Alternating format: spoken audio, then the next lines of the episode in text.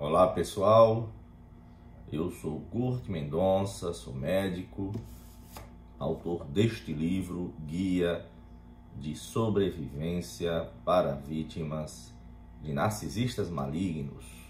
Está disponível na Amazon.com.br em suas versões digital e física. Estamos aqui hoje para mais um vídeo no meu canal do YouTube Kurt Mendonça, intitulado o jogo da destruição da autoestima. Narcisismo, o jogo da destruição da autoestima. Vocês que acompanham o meu canal do YouTube, que já são 5.630 pessoas, o que me deixa muito honrado por saber que os meus conteúdos têm ajudado a tantas pessoas e também a, a busca dos pacientes do nossa técnica apropriada do atendimento online tem crescido exponencialmente, atingindo pessoas do Brasil e de fora do Brasil. Isso nos deixa motivados a continuar neste projeto de incrementar nosso canal de YouTube. Vocês que nos acompanham já sabem que eu abri lá uma série que aqui vou dar continuidade chamado Pílulas de Conhecimento. Este vídeo é o início de uma outra série sobre os jogos psicológicos do narcisista. Então tem uma série lá, aqui no meu canal do YouTube, das pílulas de conhecimento, que eu vou dar sequência. É, agora eu estou começando uma série dos jogos psicológicos. Paralelamente, eu vou continuar com as aulas mais compridas, porque apesar de algumas pessoas preferirem vídeos mais compactos, outras se beneficiam de explicações mais minuciosas, mais detalhadas. Se você não se inscreveu ainda, convido que se inscreva e dê o joinha no nosso vídeo. Então, o tema do vídeo é o jogo da destruição da autoestima. Samara, o nome é alterado, sempre altero o nome e a localidade dos pacientes. Samara, de 40 anos, me procurou com uma história dramática. Desde os 10 anos, ou seja, há 30 anos, ela tinha passado por tudo quanto é tratamento neurológico, psiquiátrico, psicológico, psicanalítico. Ela me procurou por recomendação de alguém porque tem muito isso. Nós ajudamos e tem um efeito amplificador. Pessoas que nós resgatamos do cativeiro passam a nos recomendar novos pacientes. Samara, na primeira consulta online, se vocês quiserem marcar consulta online, é só passar a mensagem no e-mail que está aqui embaixo. Ela disse que me procurou para tratar a sensação inexplicável de culpa, uma culpa como se ela carregasse a culpa de todos os pecados do mundo. A automutilação se escarificava, se cortava, arrancava o cabelo. A autossabotagem. Samara não conseguia levar adiante projeto algum. Despersonalização. Samara me contou que havia períodos em que ela ficava meio como fora de si. Ela não se reconhecia como pessoa, o ambiente se tornava estranho, como se ela tivesse passado por um estado alterado de consciência. Ela carregava um sentimento de sujeira, de incapacidade, de insuficiência de falta de autodeterminação. o somatório disso é que ela carregava desde a infância um transtorno obsessivo compulsivo. Rituais de contagem, de checagem, de simetria, de higienização a ponto de sangrar, de tanto se esfregar, medo de contaminação, pensamentos intrusivos de que algo muito ruim aconteceria caso ela não fizesse determinadas ações, porque o transtorno obsessivo compulsivo, eu até falei resumidamente sobre ele no vídeo anterior, quando eu falei que o transtorno obsessivo compulsivo é um transtorno egodistônico, a pessoa sofre com isso, quando eu fiz um contraponto com o transtorno narcisista, em que o paciente é egossintônico, se acha perfeito, completo e acabado. Resumindo, esta paciente veio com um cortejo de sintomas muito traumáticos. Eu falei, Samara, eu não conheço você, essa é a primeira consulta. E eu sempre, pessoal, trato a primeira consulta como se fosse a primeira, única e última. Mesmo a maioria dos pacientes dando continuidade ao nosso tratamento, porque nós temos uma técnica peculiar. Eu ainda não fiz um vídeo especificamente sobre a minha técnica, mas está lá na lista dos 15 vídeos que eu tenho prontos em roteiro para fazer. Paciência que ele vai ser feito. Mas os pacientes que eu já acompanho sabem muito bem qual é a minha técnica. E eu falei para a Samara que, Samara, eu não conheço a sua vida, talvez nós nunca mais voltemos a nos ver. Mas ou eu tenho que aprender tudo de novo, ou existiu alguém na sua vida que a tratava com desprezo, decepção e desdém, incutindo culpa, vergonha e insegurança. Samara, deve ter existido alguém. O que me surpreende é alguém durante estes 30 anos em que você foi submetida a tratamento descobriu o núcleo da sua doença não, doutor disseram que eu tinha transtorno obsessivo compulsivo, fobia social, depressão, transtorno bipolar, é, pânico. Eu falei, Samara, isso são síndromes, são sintomas. Eu quero saber se alguém chegou ao núcleo, à raiz do problema. Ela disse não. Então, reflita, existiu alguém que na sua vida incutia dia após dia desprezo, decepção e desdém sobre você, incutindo no seu psiquismo culpa, vergonha e insegurança. Para minha surpresa, nenhuma, pessoal, para zero surpresa minha, como eu explico exaustivamente nos vídeos, que sempre tem alguém que amaciou a carne da vítima do narcisista, da vítima do abuso narcisista, ela falou, doutor, o senhor está falando da minha mãe. Isso me causa uma, um profundo constrangimento, porque agora que o senhor está falando, é como se estivesse levantando uma cortina. É como se o senhor estivesse me mostrando a coisa de outro ângulo. Porque até então, durante 30 anos, ninguém tinha abordado deste jeito o objetivo que o senhor falou. Se tinha havido alguém que incutiu em mim desprezo, decepção e desdém pela minha pessoa, de forma que eu desenvolvesse culpa, vergonha e insegurança. Pessoal, isto se chama abordagem psicodinâmica.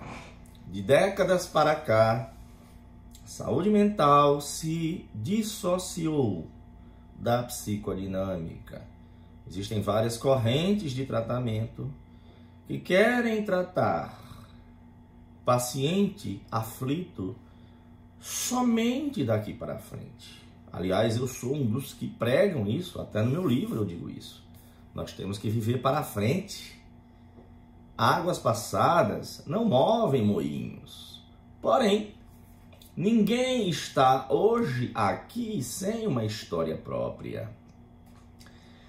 E esta história, as relações íntimas, as experiências pessoais contribuíram de forma positiva ou negativa para o construto que é a pessoa paciente que está ali suplicando por auxílio. Eu, que tenho formação médica em neurologia e neurocirurgia, tenho formação em neuropsicanálise, portanto, uso a psicodinâmica na minha abordagem, em fazer uma arqueologia da alma, descobrir ligar os pontos de experiências que muitas vezes estão soterradas nos porões do inconsciente e, inclusive, identificar quais os gatilhos que fazem a amígdala do lobo temporal. Vocês estão cansados de me ver falar sobre ela em vários vídeos e eu tenho na minha lista de roteiro um vídeo em que eu me dedicarei exclusivamente a esta estrutura fantástica de sobrevivência na evolução que se chama amígdala do lobo temporal. Eu consigo identificar e passar para os pacientes os gatilhos que disparam a amígdala do lobo temporal, que é o botão do pânico, para prepará-la para a dessensibilização e a libertação do abuso narcisista e das sequelas, que eu chamo aqui no meu livro de síndrome do estresse pós-traumático. Esta paciente Samara, que aos 40 anos, já 30 anos fazendo tratamento medicamentoso, terapia da fala em suas várias vertentes, nunca ninguém identificou, para minha surpresa, que ela era uma pessoa portadora de uma síndrome do estresse pós-traumático por abuso psicológico. Eu explico aqui no livro e aqui tem vários vídeos no canal sobre isso. Pessoal, até você entender a maneira de agir e o porquê do comportamento narcísico, você não será capaz de escapar dos jogos psicológicos e das influências nefastas do seu abusador narcisista. É por isso que aqui hoje nós estamos para explicar um dos jogos mentais, psicológicos, perversos, que é o jogo de destruição da autoestima. Eu chamo, quando eu trato com os meus pacientes diretamente, este jogo de destruição da autoestima, de cinzel do tormento, da angústia, da tortura, da miséria. Como muita gente não sabe o que é um cinzel, eu não coloquei este título aqui no, no vídeo, mas caberia ser um subtítulo. Cinzel, se vocês não sabem, é aquele instrumento que tem uma ponta biselada, cortante, que é usado com martelo para ir quebrando, entalhando, esculpindo, cortando e gravando materiais duros, madeira, ferro, pedra. Então o, o, o, o cinzel, que tem uma ponta biselada, com a pancada do martelo, vai quebrando lascas do material a ser trabalhado. O, o cinzel foi inventado para o trabalho edificante do ser humano. Mas o narcisista, como deturpa tudo, ele usa esse processo do cinzel, quebrar pedaço por pedaço, no seu jogo de destruição da autoestima, quebrando pedaço por pedaço a autoestima da vítima através das palavras. Palavras são um instrumento de destruição manejado magnificamente pelo narcisista.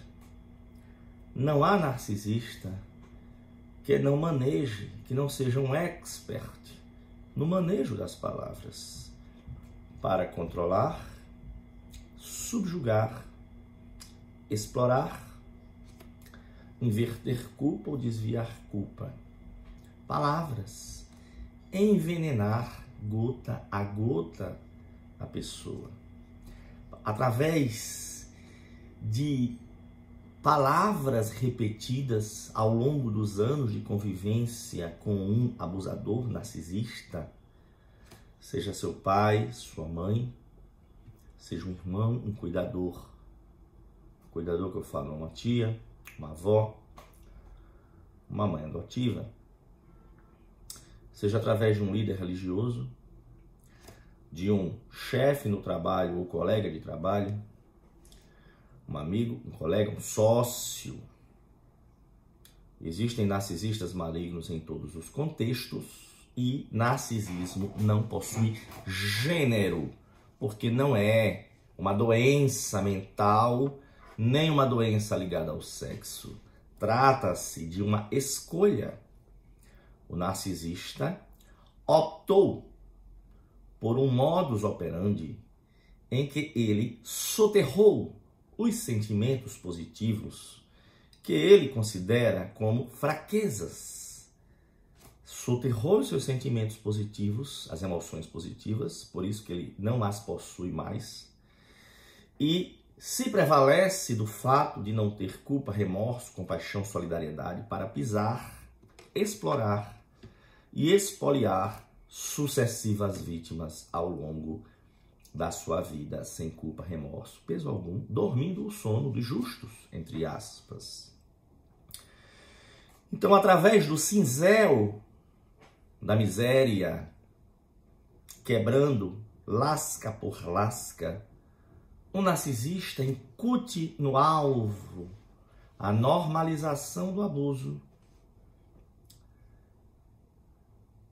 mendigar por afeto e esperar rejeição. Vamos dar exemplo? As pessoas, as pessoas não têm ideia, pessoal, do quão deletério é o poder sugestivo, indutivo, hipnótico das palavras repetidas ao longo de anos tem um ditado que diz: água mole em pedra dura, tanto bate até que fura. A corrosão, a destruição da sua autoestima é uma consequência natural da convivência com o narcisista. Quando eu falo aqui no livro que o narcisista ele é um buraco negro, um buraco negro que suga tudo ao seu redor e deforma o espaço-tempo ao seu redor. Assim como o, a, buraco negro astronômico, esta metáfora do buraco negro narcisista faz exatamente isso. Consome todos os recursos dos seus alvos e deforma a personalidade daqueles que têm a infelicidade de caírem no seu enredamento. Vamos aqui, pessoal, falar. Eu separei algumas vinte e poucas frases que o narcisista repetidamente ao longo da convivência vai dizendo, vai destilando o veneno como se fosse um cinzel, quebrando lasquinha por lasquinha da personalidade da autoestima da vítima. O nome do vídeo é O Jogo de Destruição da Autoestima. Vamos dar exemplos. Se preparem, porque é, é, isso é doloroso. Mas quero dizer de antemão que eu escuto estas frases aqui todos os dias no meu suporte a vítimas de narcisistas malignos. Eu tenho formação né, médica em neurologia e neurocirurgia, sou neuropsicanalista, sou processualista civil, é, sou especialista no puro mal. E sobrevivi porque estas frases aqui que eu vou dizer para vocês, eu não escuto só dos pacientes. Eu escutei por décadas. Foram décadas de um envenenamento gota a gota. Eu menciono aqui no livro 22 metáforas do que é conviver com o narcisista. Dentre elas eu falo o envenenamento gota a gota, a morte por milhares de cortes, o buraco negro e outras mais. Mas vamos lá, se preparem, apertem os cintos, porque são frases que doem por muito tempo. Eu nunca quis que você tivesse nascido. O seu nascimento foi uma maldição na minha vida. Você é igual ao seu pai, um inútil, idiota. Você é a causa de toda a minha desgraça. Você só faz me desapontar. Por que, que você está estudando se você não vai passar mesmo? porque é incompetente. Você não se cansa de me desapontar? É melhor você sorrir e ficar calado. Ninguém está interessado no que você tem a falar. Ninguém gosta de você. Eu também não gosto de você. Por que, que você está convidando pessoas para tal evento? Ninguém quer ver você mesmo. Você é incapaz de organizar qualquer coisa. Você nunca está, nunca consegue ser pontual. Isso me enfurece muito. Nem tente se explicar que eu não quero ouvir a sua justificativa. Nestes trajes, você fica ridículo. Você sempre tem que estragar tudo, não é mesmo? Será se você poderia parar de pensar em você pelo menos uma vez na sua vida? Se isso que você fez foi para me impressionar, não significou nada. Sabe quando é que você causa felicidade entre nós? Quando some da nossa presença. Você não vai vestir tais coisas perto de mim. Você e nada são a mesma coisa. Não fale nada. Sempre que você fala, você só, só, você só provoca vergonha e embaraço. Eu tenho vergonha de ser visto com você. Onde eu estava com a cabeça quando eu disse sim para você? Isso que você fez foi uma tentativa de me agradar? Porque pareceu ridículo. Tem que se esforçar muito mais.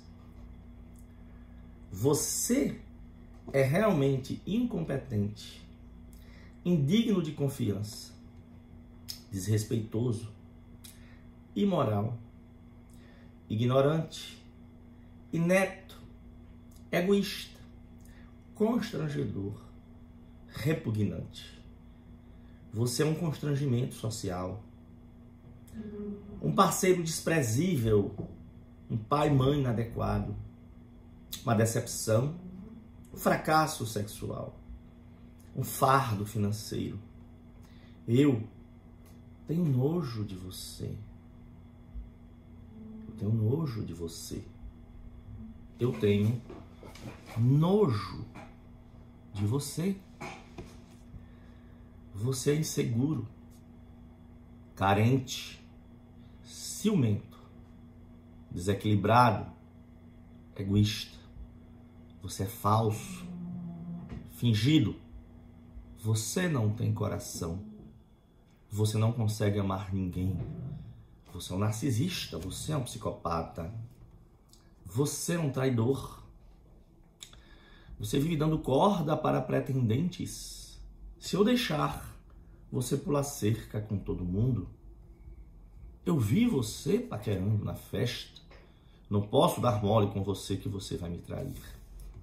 Pessoal, estas vinte e poucas frases, que eu poderia mencionar mais de cem, são uma amostra do que eu escuto dos meus pacientes e que eu escutei ao longo de décadas, do que é, através de palavras repetidas, envenenar gota a gota o psiquismo do alvo,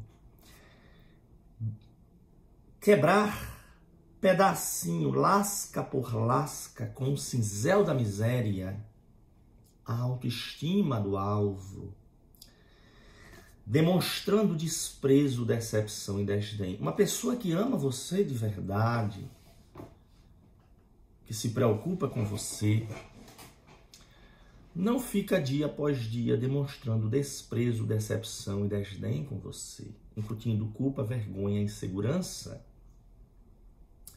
mas no vídeo que eu tenho aqui, que se chama A Mão que Afaga é a mesma que apedreja, eu explico do ponto de vista neurocientífico, é, psicodinâmico, como a vítima desenvolve uma dissonância cognitiva, porque como esse processo de erosão da autoestima se processa lenta e em doses pequenas, a vítima vai desenvolvendo uma dissonância cognitiva e se esforça por acreditar que aquela pessoa que usa um cinzel da miséria para quebrar lasca por lasca da sua autoestima dia após dia, se preocupa com ela, valoriza ela, a ama.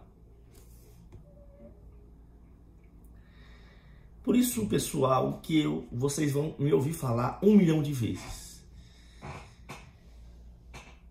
Na caminhada de cair a ficha, entender e superar o enredamento narcisista e superar as sequelas, você precisa entender os jogos psicológicos. Por quê? Os jogos nunca deixarão de ser jogados. E isto aqui hoje eu falei sobre o jogo da destruição da autoestima da vítima, em que reiteradamente, lentamente, dia após dia, o narcisista vai usando o cinzel para quebrar lasca por lasca da sua autoestima Aí a gente entende quando descobre a causa, porque Samara desenvolveu aos 40 anos, desde os 10 ela se tratava e ninguém tratava, e nem ela entendia de onde vinha a culpa dela. A automutilação, a autossabotagem, a despersonalização, sentimento de sujeira, de incapacidade, de insuficiência, de falta de autodeterminação. O transtorno obsessivo compulsivo, nós, através da psicodinâmica, e da nossa especialização em narcisismo maligno, fazemos o que eu já expliquei em um outro vídeo e vou tocar agora neste vídeo, o debridamento da escara. Num vídeo anterior eu expliquei que eu recebo os pacientes para tratamento fazendo uma comparação com aquele paciente que ficou com escara de decúbito, que fez um buraco nas costas por pressão, o paciente estava lá desacordado ou imobilizado por muito tempo e necrosou. E este buraco ia pode ir até o osso. E pode chegar, desenvolve sim uma área necrótica, isquêmica, morta e secreções no centro. Eu recebo os pacientes fazendo uma analogia nesse estágio, cheio de tecido podre no psiquismo, um buraco imenso a ser preenchido. E com secreções, lixos que foram despejados no seu psiquismo. Assim como no tratamento de uma escária de decúbito você tem que afastar o fator causal, que é a pressão, a pressão persistente, você tem que limpar, medicar as secreções se houver infecção usando antibiótico, mas você precisa debridar as bordas podres para que as bordas vivas sangrantes possam recobrir o buraco do da escala. Na minha técnica, eu farei um vídeo posteriormente só sobre isso. Eu, Curte Mendonça, graças à minha formação multidisciplinar, médica, neurologia e neurocirurgia, neuropsicanálise, graças a Deus. Eu não uso a técnica da psicanálise tradicional, mas eu uso muito sim. E o, a teoria psicodinâmica é o motor do meu tratamento. A minha formação jurídica também ajuda a desatar os nós legais.